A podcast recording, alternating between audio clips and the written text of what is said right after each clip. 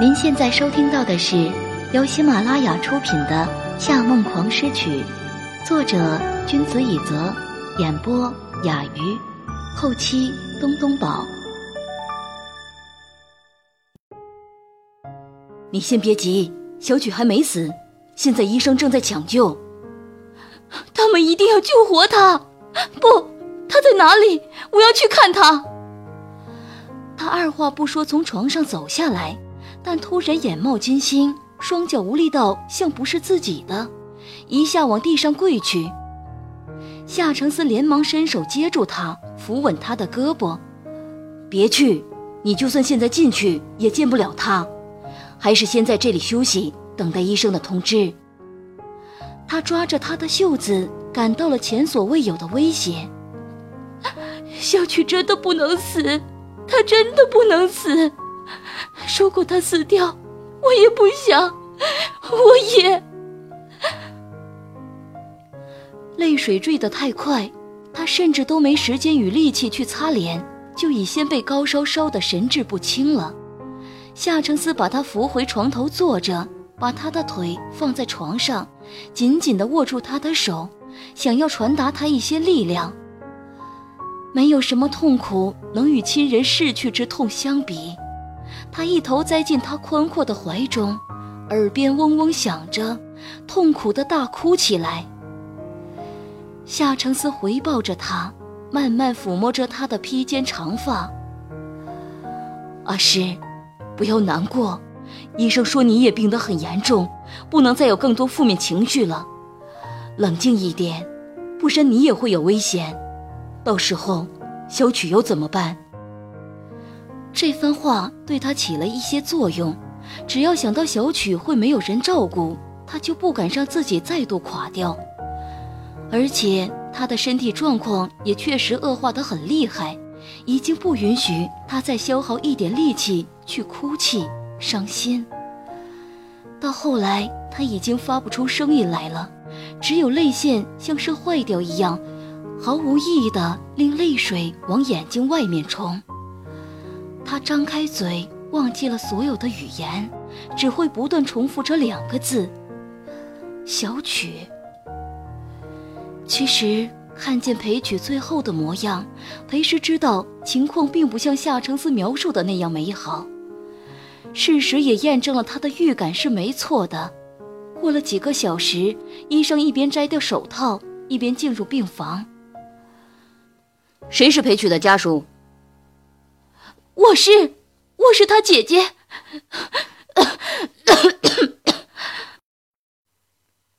他猛地坐起来，而后克制不住身体的不适，捂着胸口咳了几声。裴曲现在的情况很不乐观。医生话还没有说完，他已经激烈的打断道：“不行，医生，他不能。”能死！求求你，一定要救活他！这个我们也无能为力。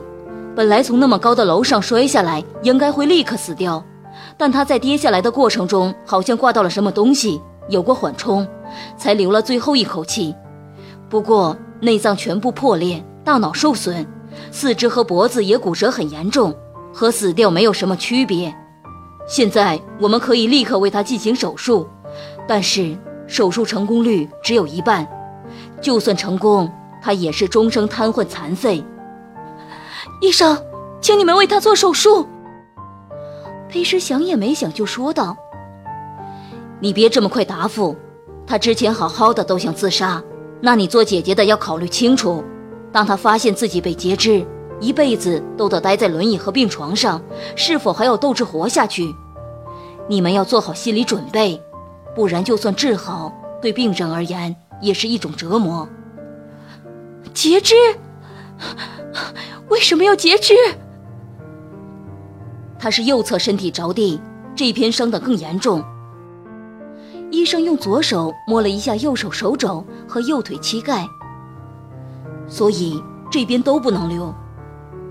这个打击并不比听见裴举死亡小多少，截肢这种痛苦，别说是裴曲会无法接受，就算是他自己也无法接受。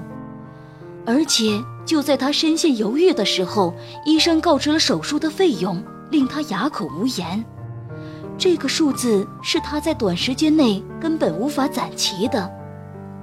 等他离开病房，他半瘫着靠坐在床头，让垂下的头发全部盖住了眼帘。这都是我的错。现在不是自责的时候，你应该先让他接受手术。夏承思拨开他的头发，可是。我根本不知道该怎么办。如果不是因为我的疏忽，他根本不会去吸毒；如果不是因为我当时对他那么狠，他也不会走到今天这一步。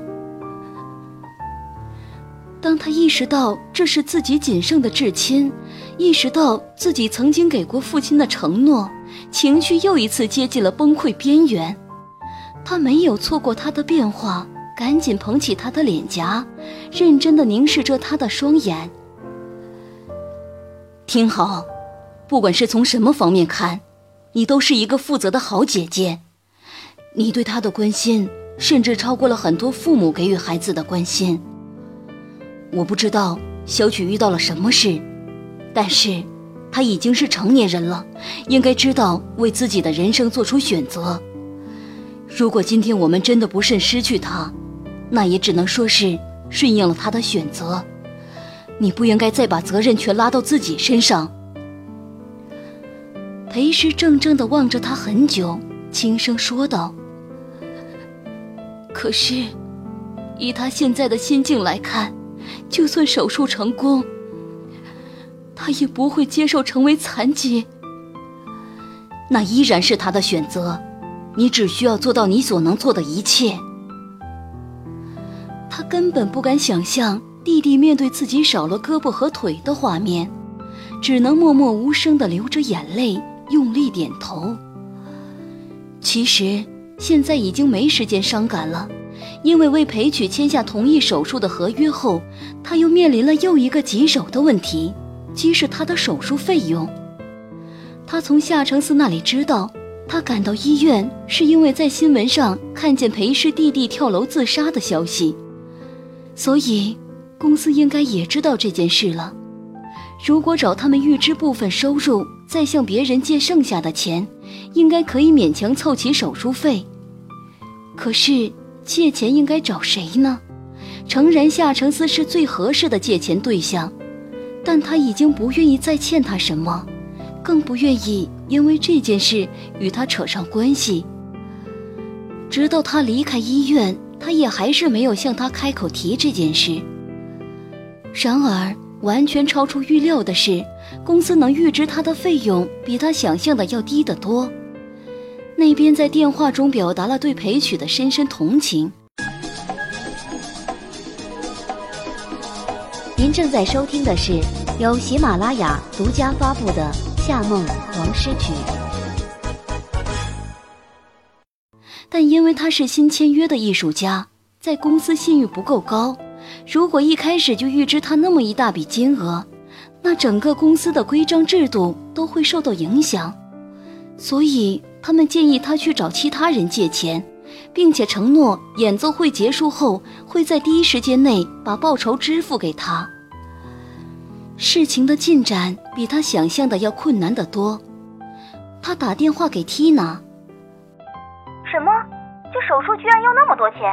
这医院也太黑了吧！诗诗，你别着急，我去问问我爸爸。过了十多分钟，他回了电话，听上去有些生气，似乎是才和家人吵过架。唉，玉妹，我只能借你这么多了，可能帮不上太大忙，对不起啊，诗诗，真真对不起。没事，这已经帮了很大忙了。谢谢你，我会写欠条给你的，年底就还给你。不用这个以后再说，弟弟比较重要啊。他打电话给其他朋友和老同学。怎么会发生这样的事啊？哎呀，我也很想帮忙，但最近我们家情况也很糟糕，我帮你问问吧。之后就没了音讯。现在要拿这么一笔钱，确实有点难啊。这样吧，裴师，我给你打一万块过来，你就不用还我了。我回头跟我老婆商量一下，过一会儿回你电话。然后也没了音讯。这世界上大概没有什么事会比让人掏钱还要困难的了。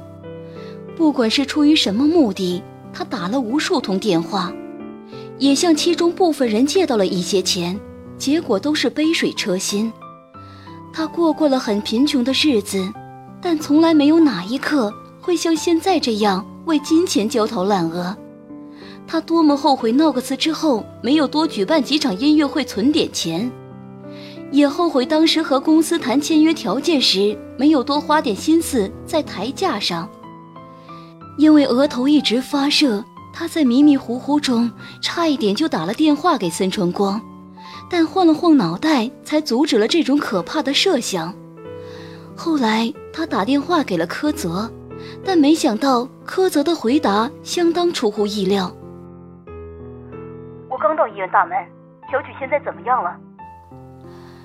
他现在马上就要动手术，可是我在短时间内凑不齐钱，可以先找你借吗？裴氏一边说着，一边迅速披上衣服冲出病房，结果。他们在电梯门口相遇了，他被潮水一般的人群冲得几乎站不住脚，但最终还是吃力地挤到他面前，拿出手机再次确认财务发的短信。我现在可以出一半的费用，另一部分两天之后也可以打过来，医院收到这一半钱，应该就可以进行手术了。总之，先确保小曲生命安全。在经过那么多通看尽人情冷暖的电话之后，他这一番行动无疑是雪中送炭。他带着他朝主治医生办公室走去，感动的无以言表。哥，真的谢谢你，你终于肯救我哥了。柯泽笑了一下，揉了揉他的脑袋。我是你和小曲的哥哥，当然得帮你们。何况，我妈欠了你们很多，我做的这点事又能算什么呢？这句话说得很蹊跷，好像他知道什么一样。裴时脚步停了停，但因为现在满脑子都是裴曲的事，他到底还是没有问出来。终于，他们抵达了医生办公室，里面却只剩了一个医生助理。裴时看看门外的医生名牌，疑惑道。请问一下，张医生去哪里了？你是裴曲的姐姐吧？主任在给你弟弟准备手术了。呃，现在就已经开始准备手术了，可是我还没有支付手术费。手术费不是已经支付了吗？没有，我只签了同意手术的字，还没有付钱。助理也迷惑了，打开电脑查了一下裴曲的资料，然后喃喃说道。这上面显示已经支付完成了，我就说没记错啊。刚才有个先生不是拿单子来找过主任吗？你不是让他帮你缴费吗？有个先生，裴时隐约有了不好的预感。他长什么样？嗯，个子高高的，这里戴了一颗耳钉。他指了指左耳。夏承思。柯泽不带感情的笑了一下，哼，真有意思。只要是和你有关的事，他比谁都积极。事实是，柯泽说的完全没错。夏承思不过是去公司交代了一些工作，然后就早早回到了医院陪着裴之。正好这时，裴曲手术室的灯亮了起来。从这一刻起，裴氏就一直心神不宁。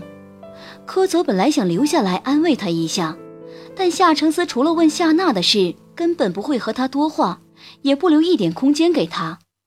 夏承思一会儿给他递水果，一会儿给他倒热茶，一会儿用被子把他的双腿严实的裹起来，还严厉的命令他不准乱动，完全是旁人于无物。后来他心情还是很不好，夏承思握住他的手。被对方挣脱后，他还是霸道的又一次握了上去。柯泽终于受不了了，扔下一句：“二哥，我真不知道你谈个恋爱会这么肉麻。”打了个哆嗦，直接离开了医院。这句话令裴师感到了少许的尴尬，但夏承思就像没听见一样，眼里除了他什么都看不到。一个折磨人的不眠通宵过去，裴师终于等来了一个好消息：裴曲的手术成功了。看见面带皮色的医生摘下面罩，露出笑容，一整个通宵紧绷的神经突然松开。他吸了两口气，却再也哭不出来，只是飞快地从床上跳到了地上，想朝裴曲的病房跑去。然而，只刚走到门口，忽然觉得眼冒金星。他直直地摔在了地上。当他真正能去探望裴曲，已经是几个小时以后。然而，虽然早就已经做好了裴曲已经被截肢的准备，但是当他真的看到自己的弟弟躺在床上，少掉了半边身子，还是震惊的不敢靠近。裴曲和之前一样，枯瘦的只剩下了骨头，现在少掉了一条腿。和一条胳膊，整个人小成了一个畸形儿。他的脸色发青，眼睛半睁，不知道是否已经醒过来。即便走到他的身边，看着他的脸庞，也感受不到任何生命的迹象。